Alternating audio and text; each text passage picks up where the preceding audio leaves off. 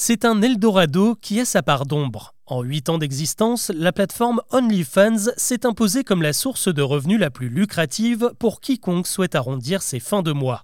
Selon une enquête réalisée aux États-Unis, 4 Américains sur 10 sont aujourd'hui obligés de cumuler plusieurs sources de revenus. Et parmi les petits boulots les plus plébiscités, OnlyFans arrive juste derrière la livraison à domicile et le transport de personnes, et surtout le site rapporterait deux fois plus qu'un contrat avec Uber. Mais encore faut-il franchir le pas car si vous ne connaissez pas OnlyFans, il s'agit d'une plateforme où n'importe qui peut partager du contenu photo ou vidéo et le faire payer à ses abonnés. Ce principe a été le véritable coup de génie de son fondateur, Timothy Stockley, qui a pris le contre-pied de tous les géants du net comme Instagram ou YouTube, où seuls les revenus publicitaires font vivre les créateurs de contenu. Et sur OnlyFans, pas besoin d'être une star, même un débutant peut gagner de l'argent.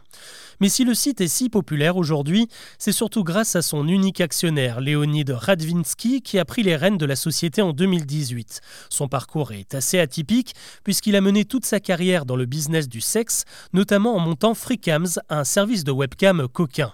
Pour lui, OnlyFans était l'occasion de passer à l'étape supérieure en proposant à n'importe qui d'y poster du contenu classé X, de la simple photo dénudée aux vidéos carrément porno. Le principe est simple, les créateurs reçoivent 80% de l'argent généré par les abonnements, OnlyFans en récupère 20%. Le concept a tout de suite convaincu, mais il a pu aussi compter sur un coup du destin. Le confinement et la perte de revenus qu'il a provoqué a fait exploser les compteurs. De 10 millions d'inscrits en 2019, le site en comptabilisait 100 millions en 2021. Un succès insolent et révoltant pour la bonne société, si bien que cette année-là, les banques qui avaient prêté leur argent à OnlyFans jusqu'alors ont décidé de couper le robinet. S'en est suivi un drôle d'imbroglio. La plateforme a annoncé qu'elle arrêtait le porno avant de se rétracter cinq jours plus tard car elle avait finalement trouvé un accord avec de nouveaux investisseurs. Aujourd'hui, OnlyFans joue sur les deux tableaux puisqu'elle n'a jamais proposé autant de contenu pour adultes avec de très grosses stars du milieu en tête de gondole et elle cherche en même temps à se transformer en une véritable plateforme dédiée à la création plus bon enfant. Elle a ainsi recruté de prestigieux ambassadeurs comme la rappeuse Cardi B, le chanteur Chris Brown ou encore plus récemment le tennisman Nick Kyrgios qui embarque ses abonnés dans les coulisses de ses matchs.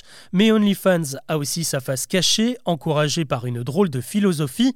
La plateforme s'est longtemps refusé à modérer son contenu, ce qui a fatalement engendré des dérives. En 2020, la BBC a publié une enquête édifiante montrant de très nombreux comptes tenus par des mineurs. OnlyFans dit aujourd'hui déployer tout un système de contrôle pour que ça n'arrive plus, ce qui n'empêche pas des milliers d'adolescents de s'y rendre chaque jour.